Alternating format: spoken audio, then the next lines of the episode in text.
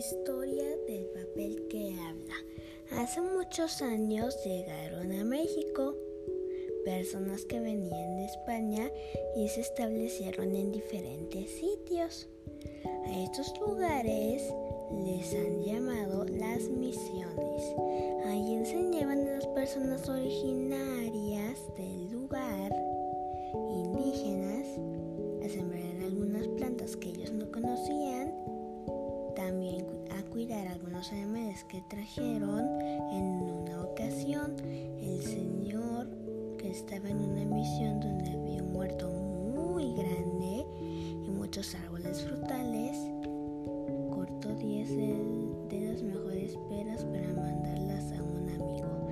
Para llevar a cabo esto, llamó un niño del pueblo y le pidió que llevara esas peras que coloca en una canasta junto con un sobre.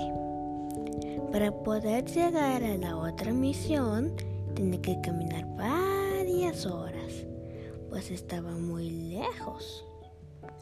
Cuando el niño iba a mitad del camino, ha sentido mucha sed y mucho cansancio, cansancio. Se sentó a la sombra de un árbol y se le antojó tomar una pera Vio primero a todos alrededor para comprobar que nadie lo viera y habiendo terminado la pera, siguió su camino y por fin llegó a la otra misión. Saludó al Señor y entregó la canasta. Este tomó el papel que contenía el sobre y después de leerlo contó las peras y le dijo, al niño, ¿tú tomaste una pera? El niño se quedó muy asombrado, por lo que estaba seguro de que nadie lo había visto. Pero ese papel tuvo algo que ver.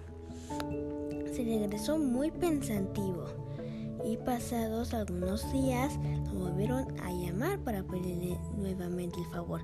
Pero ahora la canasta tenía 20 peras y un sobre nuevo tomó su camino a la mitad, decidió descansar y volvió a la tentación.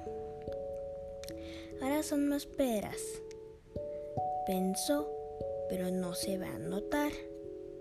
Volteó a todos lados para asegurarse que nadie lo veía. Acordándose del sobre, lo tomó y lo ha escondido. Regresó y tomó la pera y una vez que hubo terminado, muy contento, recogió el sobre de donde lo había escondido y siguió su camino. Al llegar, entregó la canasta y el señor leyó el papel. Contó las peras y le dijo que, o si otra vez tomó una pera, pero el niño abrió los ojos asombroso y pensó, hombre blanco que tenía un secreto, un papel que Seniblar platica desde ese día. Se interesó tanto que aprendió a leer, escribir como muchas